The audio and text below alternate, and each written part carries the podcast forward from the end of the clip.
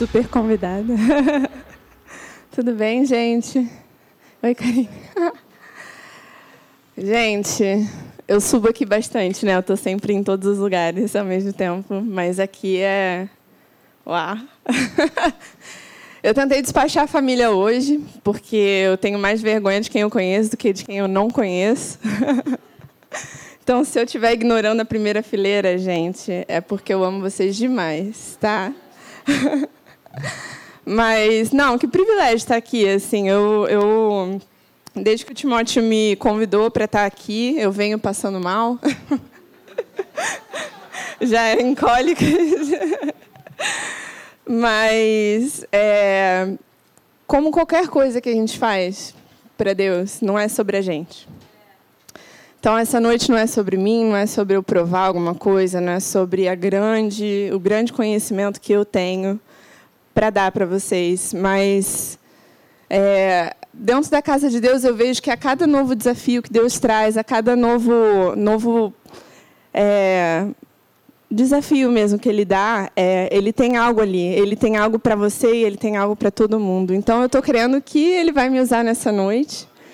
E é, a minha oração é porque, que você esteja aberto a ouvir não de mim, mas dele. Que você esteja aberto a ouvir. Talvez não vão ser as minhas palavras que vão fazer a diferença, mas porque o seu coração está aberto, porque o Espírito está se movendo. Esse aqui acaba sendo um ambiente de fé, onde as pessoas estão dando toda essa atenção a Deus. Algo muda dentro de você, algo vem, fala, algo vem, sussurra, e é exatamente o que você precisa na hora que você precisa. Amém? É, então, hoje eu vou falar sobre batalha. É, o título dessa pregação é A Batalha é do Senhor. e, gente, não, não falta batalha, né? eu, eu faço parte de um grupo de conexão. Eu sou, eu sou líder de um grupo de conexão há uns dois anos e acho que já vem assim há um mês a gente vem conversando ali. E, gente, é tanta batalha. Quando eu acho que eu estou na, na, na, no sufoco, eu entro ali e tem alguém pior. e tem alguém passando por algo mais intenso, mas é é muito lindo que a gente pode compartilhar isso, né? Esse senso de camaradagem e isso faz parte do grupo de conexão. Sim, a gente está ali, a gente estuda a palavra, a gente ouve de Deus, a gente é, é, dá o tempo para estudar mesmo, mas também a gente está ali para compartilhar, para a gente andar junto, para a gente se abrir, né, um com o outro. E eu estava pensando, Deus, por que tanta batalha, né? Eu estava tentando pensar assim, da onde, por quê, cara? É o tempo todo, tal. E, e me veio uma imagem. Eu sou tia de cinco sobrinhos, né? Tenho quatro sobrinhas, é, quatro sobrinhos e uma sobrinha aqui. Aliás, está fazendo aniversário hoje. Então você vê a Parisinha por aí, você dá um abracinho nela, você dá um parabéns que hoje é 10 anos dela, maravilhosa. E uma coisa que eu percebi em cada uma dessas crianças que me surpreendeu é você pensa assim, cara, é um neném, a vida dele é relativamente fácil, né? Não tem preocupação, não tem nada acontecendo. E, mano, como choram. como lutam, como se debatem, como passam por coisas. E eu fico assim, amigo. Eu fico pensando como que era para fazer eles dormir. E tipo assim, um neném, cara, você é um neném, você não tem nada, você não tem que pagar uma conta, você não tem nada, nada, você só tem que relaxar. E eles não relaxam. Já viu isso? Caraca, você tá ali com o neném, o neném, tipo, ah, e é tipo, você só precisa dormir, criatura, por favor. aquele, aquele velho, a mãe quase morrendo ali. A Reni me ensinou bastante, gente. Quando eu tiver os meus, já vou estar profissional. é, e isso sempre me deu muita agonia, né? Cara, é só você relaxar. Já viu isso quando você está no, no, pior, na, na, quando você está assim no pior do furor alguém fala assim, acalma. Eu estava calma até esse momento, agora perdi toda a calma. É só acalmar, né? Esqueci que é só acalmar. E é, eu fico pensando que, na verdade, sim, o bebê tem muita batalha, porque, cara, ele estava ali dentro de uma barriguinha, confortável, com tudo que ele precisava. Ele estava ali conectado com a mãe de uma forma que ele achava que eles eram um só. E ali ele ouvia o batimento do coração da mãe, e isso acalmava. E ali ele tinha o que ele precisava de nutriente, e ali ele foi crescendo e se desenvolvendo. e de repente ele passa pela dor da separação. Tanto ele quanto a mãe, né? A mãe também sofre quando tem essa separação. E batalhas são isso. Deus me falou isso. As batalhas são consequência dessa separação, Samara. A gente foi feito para andar de uma certa forma com Deus, mas a gente sofre por causa da separação. E é, uma das coisas que eu acho incrível de neném é que ele é completamente indefeso, ele é completamente impotente de se cuidar, ele é completamente impotente de fazer qualquer coisa por si mesmo, até se acalmar. Mas ele tem ali né, foi feito para ter um pai e uma mãe ali que estão completamente engajados com o bem-estar dele, completamente engajados e interessados em que ele tenha tudo o que ele precisa, que ele não passe pelo desconforto, que ele tenha alento, que ele tenha comida, que ele tenha o sono que ele precisa na hora que ele precisa, a roupinha e etc, etc. E eu queria te dizer que nós temos esse pai, que é completamente interessado no nosso bem-estar, que é completamente interessado em que a gente tenha tudo que a gente precisa, inclusive e as coisas mais básicas, as exigências da vida, né? A gente precisa de comida, a gente precisa de descanso, de conexão emocional, de estímulo e, e Deus está aí para suprir isso. E esse é um, um tipo de batalha que a gente passa na vida, né? E é, outra, outro tipo de batalha que a gente vem passando na vida é a batalha de. Bem, ela começa como a batalha da velha natureza, né? Ali naquele início, a gente, antes da gente conhecer a Deus, a gente tem que a gente é escravo. Essa é a verdade, é o que a palavra diz, né? Que nós somos, acho que Romanos 6, 6. Deixa eu abrir aqui, gente. Abrir a Bíblia é bom, né? Gente, não se espantem, essa é a minha Bíblia. Por isso que eu não trago para a igreja e não ganho balinha. Mas hoje eu trouxe porque ela é tipo meu apoio assim, né, na vida. E eu vou abrir aqui em Romanos 6, 6. Tiago, se você quiser fazer as honras, também é ótimo. É... Gente, tem cola aqui eu não estou me achando. Romanos, Coríntios. Alguém tem uma música para cantar de, da, da Bíblia para me lembrar? Ah, tem atrás de É 6, 6. Deixa eu ver aqui. Foi? Pois sabemos que o nosso velho homem foi crucificado com ele para que o corpo do pecado seja destruído e não mais sejamos escravos do pecado. Nós nascemos escravos, isso é verdade, mas esse problema Deus, Jesus já resolveu, né? O sacrifício dele foi é, completo para que hoje a gente pudesse ser livre, a gente não vivesse mais é, nesse pecado, a gente não fosse mais escravo dele, né? Ele fala que é aquilo a que a gente obedece, é aquilo que escraviza a gente, é aquilo que domina a gente, né? Mas ainda hoje é, a palavra é bem, ela é bem pontual, é, bem assertiva em falar que a gente ainda assim a gente precisa renovar a nossa mente, porque embora é, o nosso homem interior seja renovado, a nossa mente ela ela precisa converter, ela precisa ser moldada. E aí, em Romanos 12, né, a gente lê então, é, portanto, irmãos, pela misericórdia do Senhor, peço que ofereçam seu corpo como sacrifício vivo, santo e agradável a Deus. E não vivam conforme os padrões deste mundo, mas deixem que Deus os transforme pela renovação da mente, para que possam experimentar qual a boa, agradável e perfeita vontade de Deus.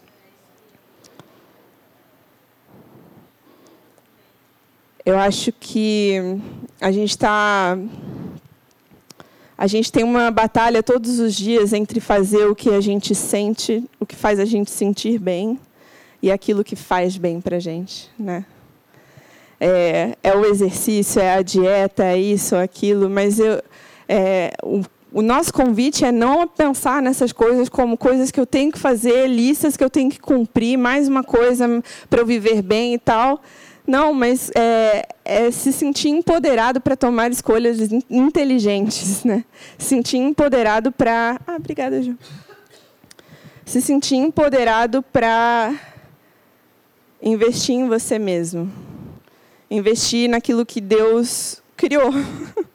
Ele te criou, ele te criou com um propósito, ele te criou com, com sonhos, com, com um chamado. E vale a pena investir na gente.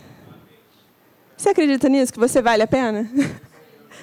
vale a pena investir no que construir alguma coisa, né? A gente estava falando aqui sobre construir é, a nossa nossa vida em Deus. E a verdade é que a gente não pode fugir de construir alguma coisa, né? A vida é isso, é uma construção constante. A gente está sempre apoiando em alguma coisa. E quando a palavra fala isso sobre apoiar, construir a sua casa sobre a rocha ou construir a sua casa sobre a areia, ela fala sobre pessoas que estão ali recebendo a palavra de Deus. As duas estão recebendo, mas uma delas escolhe o mais fácil, eu acho. Escolhe o, mais, o, que, o que me faz sentir bem, o que está me deixando bem agora, e, e, eu vou, vou por aqui porque parece bom. Mas a gente tem escolhas, às vezes, que construir a vida sobre a rocha não é fácil. A gente tem que trabalhar a rocha, tem que. É, um, é a questão do fundamento ali para depois ir tomando, fazendo as escolhas difíceis. Né? E a minha eu estava ouvindo uma, um podcast sobre o cérebro. E uma das perguntas que ele incentiva você a fazer quando você está nessa construção mental de, de quem você é, de, de é, o, o, porquê que eu estou fazendo as coisas que eu faço, é, ele, ele te pede para perguntar assim: isso daqui é verdade?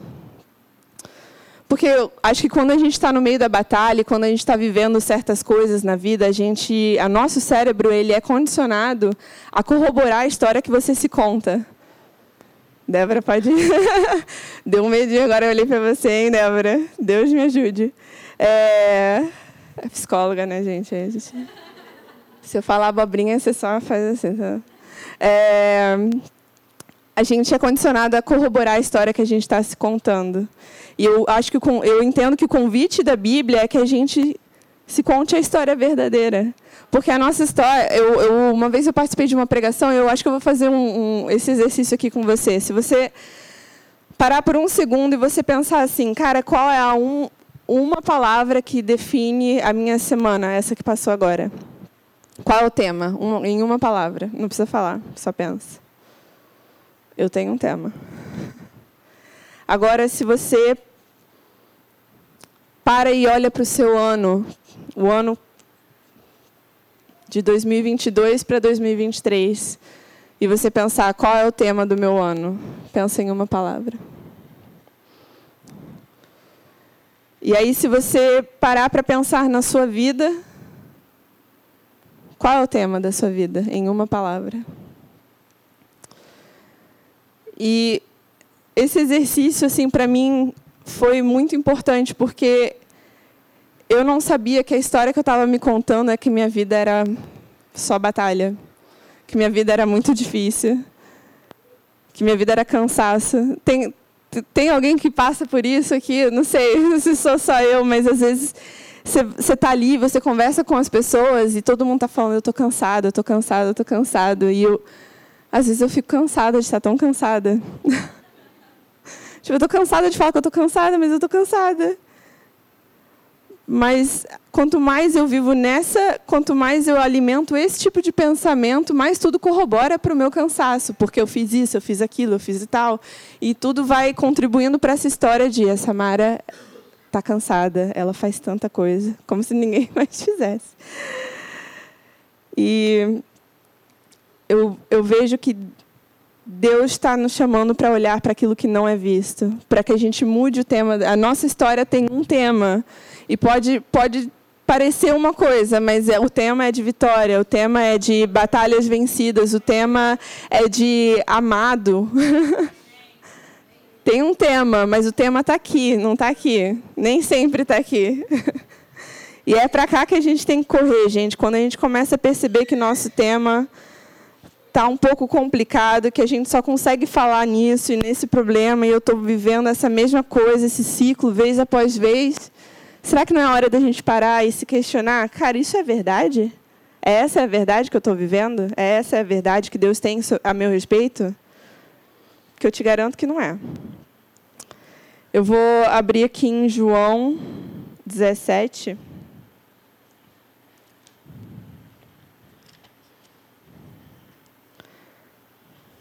João 17, 14.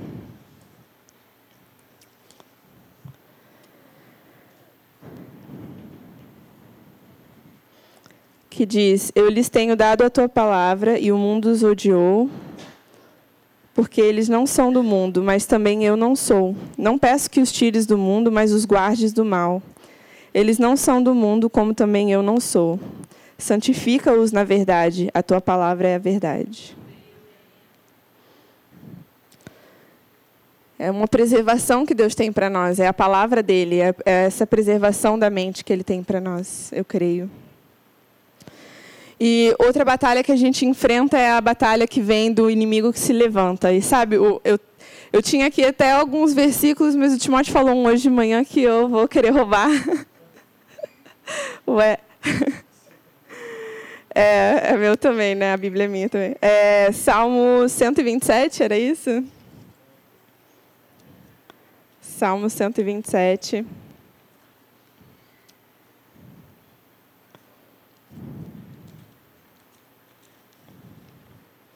Tá todo mundo acordado, gente?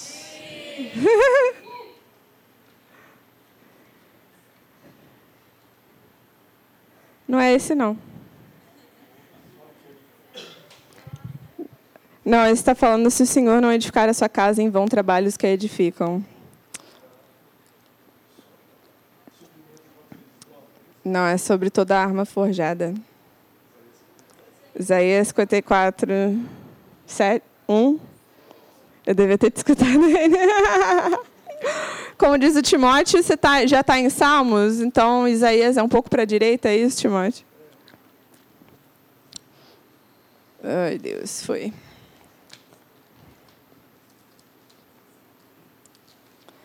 Vocês acreditam que tem uma guerra espiritual acontecendo? Vocês acreditam que tem coisas que se levantam? Tem, tem, a gente tem algumas passagens ali na Bíblia que falam, tem, a mais usada é aquela de Elias e o moço, né? É, que Elias está ali complicando a vida do rei e aí o rei manda um tanto de, de, de carruagens e, e é, soldados para ir atrás de Elias. E aí, quando o moço, eu não sei se ele tem um nome, mas a pessoa que ajudava Elias acorda e se vê cercado, ele fala: Meu Deus, o que, que a gente vai fazer agora? E Elias está lá, assim, tomando o cafezinho dele, falando: Ah, Deus, abre os olhos dele. E aí ele vê, se vê cercado por um número maior ainda de anjos, carruagens de anjos que estão ali para defender ele. É assim que a gente tem que lidar com o mundo espiritual tá? Não é com medo, não é assim, nossa, nós estamos em guerra, mas é também, cara, consciente de que nem tudo é o que a gente vê. E que tem guerras que a gente tem que travar em outro âmbito. Aliás, é, a coisa que a Bíblia fala é que a nossa guerra não é contra carne ou sangue. Eu acho que esse é o mais importante da gente lembrar, né? Porque a primeira coisa que a gente trava é a guerra aqui, né? É a pessoa que parece que está te ferindo, mas tem algo a mais agindo ali. Assim. Tem, tem coisas que estão sendo levantadas que você pode simplesmente repreender. Existem potestades do ar, né? Mas se a gente for lá para Efésios, Efésios 1 e 3 falam sobre o poder que ressurgiu Jesus, né? O que, que aconteceu na cruz ali? Jesus morreu por nossos pecados, ele foi até o inferno, ele tomou as chaves do inferno, ele derrotou o inimigo, Jesus, é, o poder de Deus ressuscitou ele, colocou os inimigos debaixo do pé dele. O que, que ele fala? Que ele é o cabeça e nós somos o corpo já está debaixo, já está sujeito embaixo dos nossos pés. E por que, que eu estou falando desse tanto tipo de batalha? Não sei se isso está trazendo muita esperança, não. Mas eu, o que eu sinto é que, assim como um neném, muitas vezes a gente está travando batalhas na nossa vida e a gente não sabe qual é a batalha que a gente está batalhando. Falta discernimento, falta entendimento, talvez, falta é, é, o voltar para o básico, voltar para quem pode te orientar. E, e, eu vejo muito isso, né? Assim, eu, gente, já passei por situações em que eu achava que eu estava lutando por uma coisa e, e, e Deus não me deu, não me deu o que eu achava que Ele deveria me dar. Ele não me deu a vitória que eu achava que Ele deveria me dar. Ele não foi bom como eu achava que Ele deveria ser bom. E eu lembro de, de ficar tão arrasada, tem algo errado. Ou é com ele ou é comigo. ou é culpa que eu sinto ou é raiva. E a gente Deus foi me abrindo os olhos à medida que eu voltei para Ele, que a gente foi conversando a respeito do que aconteceu. Ele me abriu os olhos. Ele falou, cara, a batalha da, da, das necessidades básicas, você perdeu? Faltou alguma coisa? Faltou comida? Faltou um teto sobre, seu, sobre a sua cabeça? Não. Entendi. E é, a batalha. É, a batalha espiritual, ela venceu. Você você está aqui conversando comigo, então já não venceu, né? Já não, já não, a arma já não, não, não, não prosperou contra mim. Qual a batalha que eu estava lutando? Com a batalha dos olhos. Deus, eu quero isso aqui. E se não for desse jeito, não é a vitória. Se não for desse jeito, não é bondade. Não, você não é gracioso. Se não for assim, não é. Não é o melhor. Ele falou, cara, eu preciso que você passe por isso, porque eu preciso que você dependa de mim. Eu preciso que é, você, como um neném, você olhe para mim e, e venha para mim para eu te dar o que você precisa e não o que você quer. Não o que te faz sentir bem, mas o que vai te fazer bem a longo prazo. E, gente, minha fé nunca mais foi a mesma. Nunca mais. E eu acredito que outras batalhas que vierem vão ser fichinha. Vão ser fichinha, porque eu vou correr para a vitória que vence o mundo. Qual é a vitória que vence o mundo? A nossa fé. Essa é a vitória que vence o mundo, é a fé. E eu, nesse, nesse pensamento e tentando é, ler sobre batalhas na Bíblia, eu estava lendo sobre a primeira batalha que é mencionada na Bíblia, e aquela batalha é uma batalha que Abraão travou. Ele nem era Abraão na época, ele era Abrão.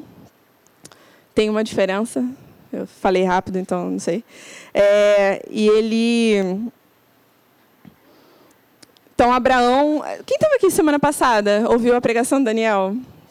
E também pode ter vindo de manhã. Então, Daniel Carrer estava pregando sobre o chamado que Deus deu a um homem chamado Abraão, que estava numa terra em que as pessoas estavam servindo a vários deuses e tal. E aí Deus fala: Abraão, sai da sua parentela, sai desse lugar de conforto, vai para um lugar que eu vou te mostrar. E nesse meio tempo, alguém decide com ele, que é o sobrinho dele, o Ló. E Ló vai com ele e tal, e aí é, é, é muita, muita gente para pouca terra, então eles cada um vai para um lado e eles começam a prosperar. E aí o que acontece é que, numa história não exatamente relacionada, alguns reis estavam brigando entre si e sobrou para Ló.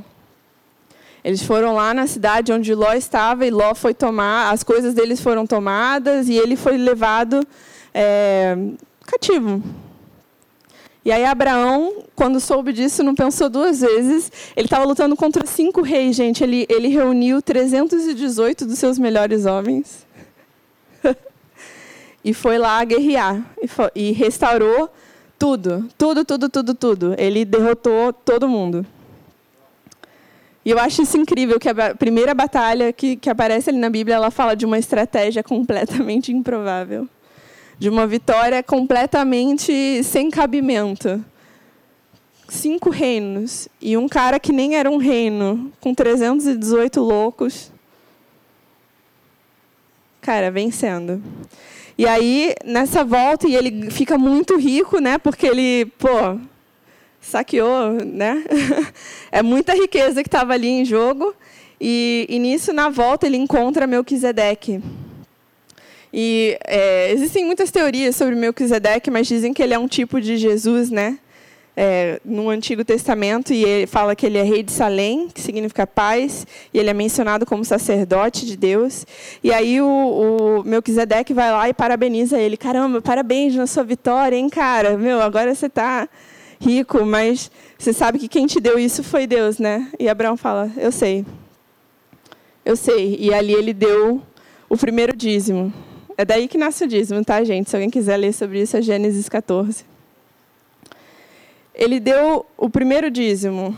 Ele deu a primeira parte de tudo aquilo que ele conquistou, porque não era sobre a conquista. Abraão não estava ali para fazer a fama dele, não estava ali para cara, agora eu vou conquistar reinos, eu vou agregar terras. Ele não saiu para isso, ele saiu da parentela. O desafio dele era estar em relacionamento com Deus. E de tudo aquilo, nada valia ele ficar guardando mais coisas se não fosse para estar com Deus, para agradecer a Deus por ele estar no centro da vontade de Deus. Eu acho que, é, às vezes, a gente tem que botar as, as batalhas da nossa vida sob essa perspectiva. Não é sobre eu vencer essa batalha, não é. Não é sobre o que você vai ganhar, o que você vai conquistar, sobre a glória que vai vir para o seu nome porque eu batalhei e eu venci. Não, é sobre andar com Deus. É sobre estar no centro da vontade dele, é sobre ouvir ele e você chegar num lugar que você jamais imaginou, imaginou que você estaria. E, gente, pode ter certeza que Deus tem lugares altos para gente. A fama, a glória, o dinheiro, nada disso a gente tem que ter medo de ter, porque significa que a gente não está andando com Deus. Não, mas se no minuto que isso é o alvo, que se não for isso é pouca coisa, se não for isso, isso não é nada, aí tem alguma coisa, você está batalhando a batalha errada. Você está perdendo a batalha, na verdade, né? É a batalha do seu coração. E, por fim, eu queria falar de Davi. Sabe, Davi é um cara que, meu Deus, você teve alguém que batalhou na vida, foi, foi esse cara. Davi, ele foi ungido, né? É, rei. Tinha o, primeiro rei de Israel foi Saul. E aí Saul fez algo que desagradou a Deus e, e ele perdeu é, perdeu o direito. e aí Deus foi lá e, e enviou Samuel para ungir Davi como rei. Davi sendo um pastor de ovelhas, Davi que era de uma família com tantos irmãos, e na hora que é, o sacerdote foi lá para ungir o próximo rei, o pai não chamou nem ele para estar tá na conversa. É o tanto que Davi era negligenciado. E, e, e, enfim, Davi foi ungido rei, mas, gente, demorou tanto para ele vencer essa batalha, para ele chegar lá até, até o reinado dele. Acho que foram 20 anos, né? Algo, algo em torno disso. E o que aconteceu é que no minuto em que Deus falou, toma, você agora é ungido rei, você vai ser o próximo rei, tudo começou a conspirar contra Davi. Né? Não tudo, mas Saul, especificamente, o rei de Israel começou a conspirar contra Davi. Porque o que acontece é que Davi, é, ele foi travando outras batalhas na vida e ele foi vencendo, e a palavra fala que é, ele prosperava em tudo que ele fazia. E Deus era com ele. No entanto, Davi estava tentando escapar da morte constantemente. Como é que ele estava prosperando? Como é que ele estava logrando êxito e também fugindo, tentando não morrer? E eu, eu, acho incrível como a Bíblia ela pega um conceito, sabe, o que, que é êxito, o que, que é estar bem, e ela completamente subverte isso. Porque estar bem não é sobre estar sem batalhas, não é sobre estar de férias, né, como a gente falou hoje de manhã. Não é sobre você não ter, eu não tenho mais nada, eu não preciso. Não, não. O descanso é estar em Deus. O sucesso é estar em Deus. E Davi foi chamado do homem segundo o coração de Deus. Eu acredito que ele cultivou isso a cada batalha. Ei, Deus, estou batalhando aqui, me dá essa vitória, amém. Eu tô, eu, e ele teve, foi tendo sucesso, ele foi tendo sucesso. E Salmo me ensina muito sobre isso. E eu queria é, finalizar mais ou menos com essas dicas que é, Salmo tem sobre como lidar com a batalha. É, é muito legal o Salmo, porque é, é um livro que, em que você vê sentimentos, né? Muito, muito explícitos. É quase como ler um diário de uma pessoa. E, gente, eu cresci fazendo muitos diários, assim, então eu me identifiquei bastante. Não entendia por que estava na Bíblia, mas é, mas hoje eu entendo, porque eu acho que uma das coisas que a gente tem que aprender a fazer é se derramar diante do Senhor. É se derramar mesmo. Eu sei que para alguns é, parece ser mais fácil, mas, gente, vulnerabilidade nunca é fácil. nunca é fácil. E a questão toda do, do se derramar para Deus é você ser sincero e, e, e, abrir o seu coração a respeito do que está acontecendo, mas você não tentar manipular uma resposta. Você ali não está no controle e a gente precisa aprender a abrir mão do controle diante de Deus. Né? A Luana estava falando sobre isso hoje de manhã e para mim, se você quiser escutar um resumo da pregação que eu estou fazendo agora, vê o host de hoje de manhã que foi foi maravilhoso da Luana, que é cara, você precisa aprender a abrir mão do controle. Deus criou a gente para amadurecer, criou a gente para amadurecer, Ele criou a gente com propósitos, com singularidade, Ele criou a gente para é, é, crescer em entendimento, discernimento, sabedoria, mas Ele criou a gente completamente dependente dEle. Dependente, não independente. Dependente. Não são verdades contraditórias. Porque existe algo dentro da gente que Ele nos deu, e é esse selo da promessa que é o Espírito Santo, o selo da herança, o selo da vitória. E, cara, Ele está aqui, ó. O poder, o poder que ressurgiu Jesus da morte opera dentro de nós. Tem noção? Mas eu acho que a gente não pode, não consegue dar vazão a Ele quando a gente tenta estar no controle. Enquanto a gente tenta estar no controle. E eu vou ler um salmo que eu, eu gente, se derramar diante de Deus não é aquela coisa bonita assim, tipo, ainda que eu passe no vale da morte, eu vou confiar. Tipo, isso é uma versão bem editada. Mas tem um salmo aqui em 94 que ele fala assim: Ó oh, Senhor, Deus das vinganças. eu adoro. Ó Deus das vinganças, resplandece, levanta-te, juiz da terra, dá aos soberbos o castigo que eles merecem. Super manipulativo, né? até quando, Senhor, os ímpios, até quando os ímpios exultarão? Fazem alarde, falam com arrogância, todos os que praticam a iniquidade se vangloriam, esmagam o teu povo, Senhor, e oprimem a tua herança, como se Deus não estivesse vendo. Matam as viúvas e os estrangeiros, assassinam os órfãos, e dizem: O Senhor não está vendo. O Deus de Jacó não faz caso disso. Prestem atenção, ó estúpidos dentre o povo, e vocês tolos, quando se tornarão sábios? Aquele que fez o ouvido, será que não ouve? Aquele que formou os olhos, será que não enxerga? Aquele que repreende as nações, será que não vai punir? Aquele que dá aos seres humanos o conhecimento, será que ele não tem sabedoria? O Senhor conhece os pensamentos do ser humano e sabe que eles são pensamentos vãos. Gente, isso é sangrar. Isso é ser honesto. Isso aqui não é, não é Deus falando com a gente, tá? Vamos, vamos entender isso aqui. Isso aqui não é Deus repreendendo a gente. Isso aqui é uma pessoa absolutamente frustrada, é, no meio da batalha, no meio da lama, falando: Deus, o que está acontecendo? Você está tudo errado, entendeu? Está tudo errado. Ah, está tudo errado. E existe uma existe uma, um conceito em Salmos que é, se chama o verso silencioso.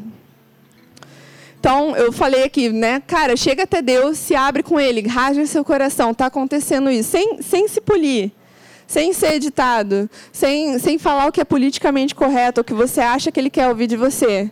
Porque eu te garanto uma coisa: a gente, é, muitas vezes a gente vem pedir a Deus ajuda, ou às vezes tem muita gente que foge de conversar com Deus porque tem acha que já sabe o que Deus vai pedir dele. E acha que vai doer demais. Ah, ele vai querer que eu faça isso e eu não quero.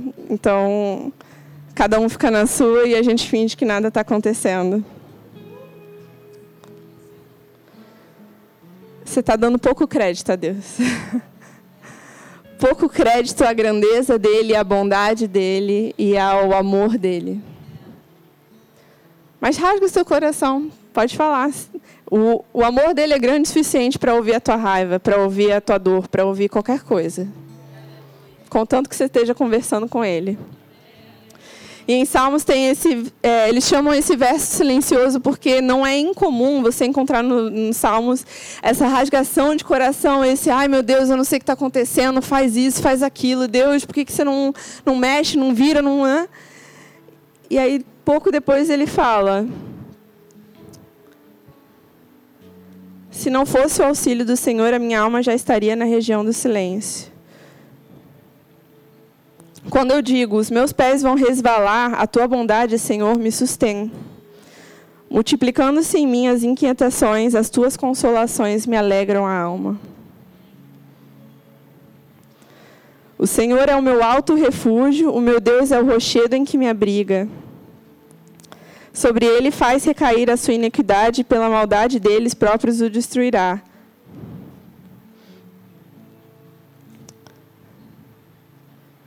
Está disposto a estar no silêncio com Deus? A, de, a rasgar o seu coração, mas também a ouvir dele?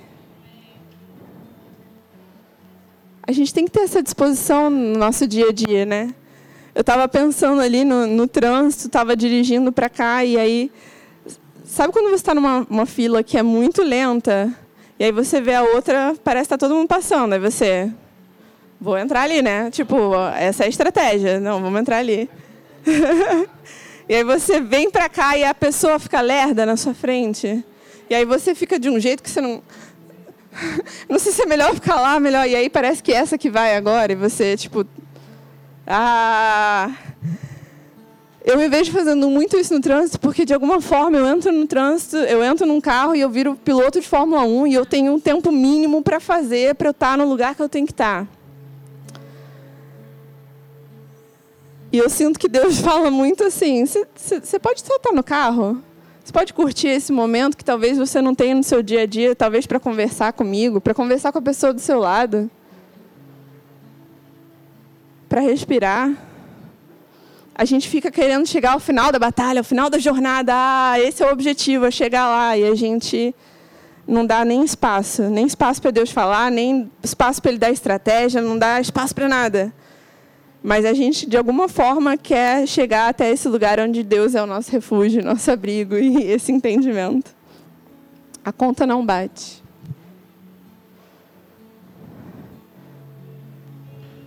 Não tenha medo do silêncio. Não tenha medo de depois de tudo isso só ficar ali e esperar que Deus fale, sabe, ao seu coração. E depois eu, eu te digo, pega isso que você ouviu, pega o que você aprendeu, pega o que é, Deus te lembrou. O Espírito Santo nos lembra de coisas. É, a palavra fala isso, que Ele nos lembrará e nos guiará toda a verdade. Pega isso e corre com isso. Cara, é isso, é verdade. Eu sou vitoriosa, é verdade. Toda doença foi levada na cruz. É verdade, minha luta não é contra a carne ou sangue. É verdade, eu posso tudo naquele que me fortalece. É verdade que a alegria do Senhor é minha força. É verdade que Ele nos deu paz e Ele diz: não se perturbe o vosso coração. E não tem condição ali, não se perturbe o vosso coração enquanto você estiver tudo bem. Não, eu te dei a paz, a paz está contigo. É isso. É sobre isso. E, gente, tem. Tem uma pessoa específica que Deus queria que tivesse aqui. Com certeza Ele chamou a cada um de nós. Mas você vai saber que é você, porque tem uma pessoa que está passando por uma batalha e ela ela está buscando estratégia e ela tentou uma coisa, ela está tentando outra, mas ela não encontra paz. E ela tá como essa pessoa tentando trocar de fileira. Não, parece que ali está avançando. Não, acho que é aqui. Não. E Deus está me falando hoje que Ele está te dando estratégia, mas que Ele precisava que você ficasse quieto, quieto na presença dEle. Ele está te dando estratégia. E amigo, pode ser que a estratégia seja os 318 de Abraão, os 400 é, pé rapados de Davi. Pode ser que a estratégia seja louvar. Eu não sei, não limite Deus. Ele não vai te pedir aquilo que você não, já não tem para dar, aquilo que ele não vai te dar ou que, aquilo que ele já está te sustentando para fazer.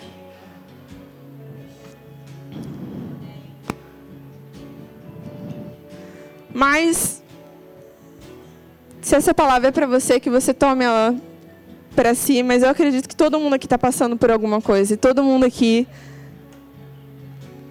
carece desse momento de paz e de silêncio com Deus. Eu vou te incentivar agora a fechar os seus olhos.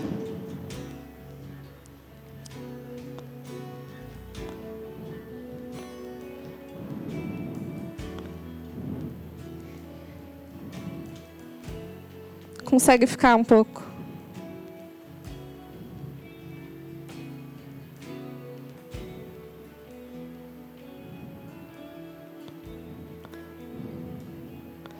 Não tenha medo.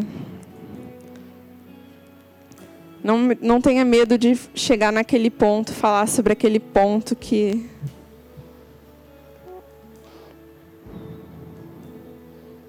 Você deixa de lado, que você esconde. Nada está oculto diante de Deus, mas Ele é um cavalheiro. Ele vai onde você deixar ele ir.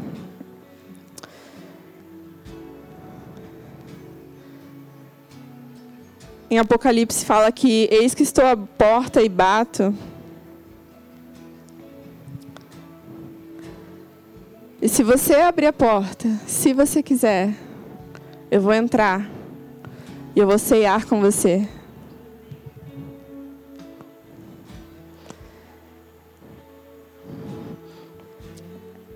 Ele não vai ditar as regras da sua casa.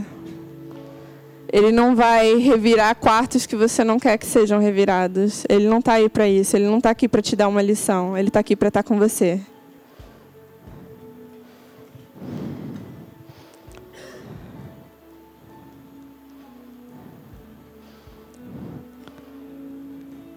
Consegue crer que Ele quer estar com você?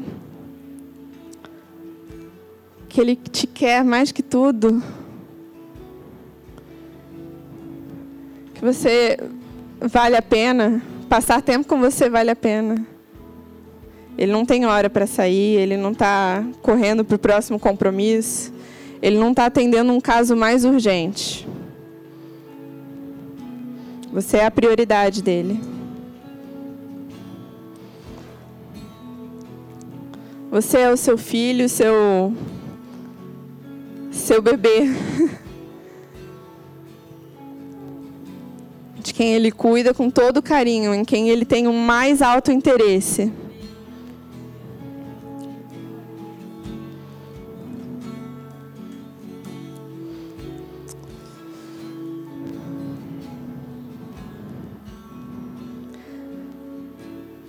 Deus, você sabe sua palavra fala que Jesus ele sofreu de tal forma que ele se compadece de tudo que a gente passa.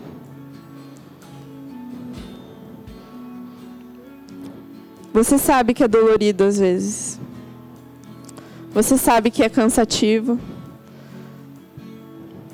Você sabe que é pesado.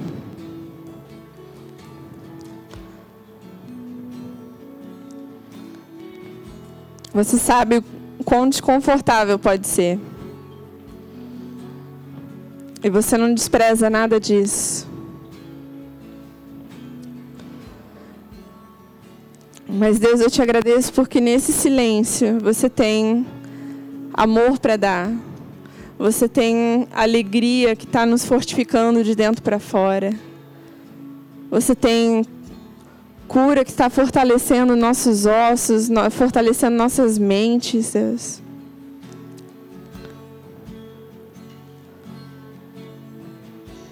Alegria indizível, apesar das circunstâncias. Você tem o melhor dessa terra para nós, Pai. Nos mostra, Senhor, o caminho, guia os nossos passos, Senhor. Abre os nossos olhos para que a gente veja esse amor que nos cerca, que nos protege, que nos leva adiante, Senhor. Abre os nossos olhos, Senhor, para que a gente veja não não a circunstância, não o que é visível, não o que está aí em volta, não o problema e a questão, Senhor, mas que a gente veja essa luz sua que brilha. Que a gente ande firme na esperança, Senhor. Eu quero despedir vocês com paz com a confiança de que essa semana todas as batalhas já foram ganhas. Você já começa de um lugar de vitória, amém? Amém. Deus te abençoe. Não saia sem dar um abraço em alguém. amém.